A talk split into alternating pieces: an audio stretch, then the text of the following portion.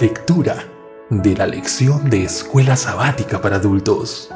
Ayuda espiritual en tu vida diaria. Comencemos.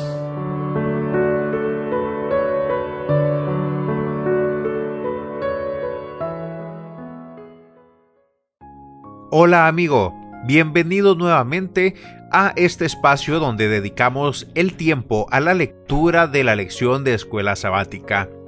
Hoy martes 14 de marzo tenemos como subtítulo la siguiente pregunta. ¿Es hora de simplificar? ¿Qué debemos hacer los cristianos adventistas del séptimo día en respuesta a los tiempos difíciles? ¿Atrincherarnos en un modo supervivencia? No, en realidad, todo lo contrario, porque sabemos que el fin del mundo y la segunda venida de Cristo están cerca. Queremos usar nuestros bienes para contar a otros las buenas nuevas del Evangelio y lo que Dios ha preparado para aquellos que lo aman. Entendemos que algún día, pronto, todo en esta tierra se consumirá. Lee 2 de Pedro capítulo 3, versículo 3 al 12. ¿Qué nos está comunicando Pedro con estas palabras? Entendemos por la palabra de Dios que el Señor no está enviando camiones de mudanza para llevar nuestras pertenencias al cielo. Todo se quemará en la conflagración final, cuando todos los rastros de pecado y maldad, excepto las cicatrices en las manos de Cristo, serán destruidos para siempre. Entonces, ¿qué debemos hacer con nuestras posesiones? El libro Consejos sobre Mayordomía Cristiana en la página 62 nos dice, Ahora es cuando nuestros hermanos debieran estar reduciendo sus propiedades en vez de aumentarlas. Estamos por trasladarnos a una patria mejor, a saber, la celestial.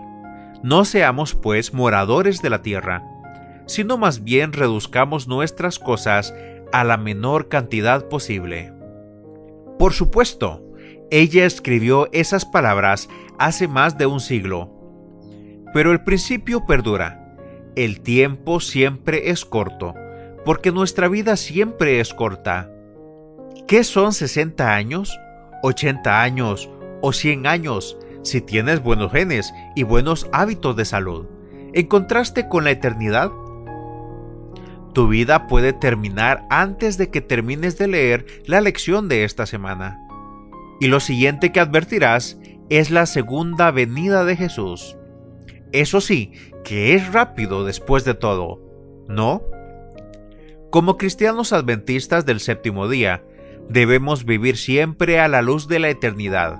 Sí, desde luego, tenemos que esforzarnos para costear nuestras necesidades y las de nuestra familia y si hemos sido bendecidos con riquezas, no hay nada de malo en disfrutarlas ahora, con tal de que no nos volvamos codiciosos y de que seamos generosos con los necesitados.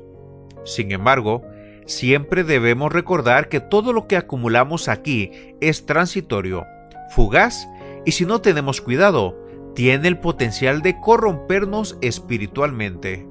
Si supieras que Jesús vendrá dentro de 10 años, ¿Cómo cambiarías tu vida? ¿O en cinco años? ¿O en tres? Reflexiona en esta pregunta final, pero te espero mañana para continuar la lectura de la lección de Escuela Sabática. Dios te bendiga.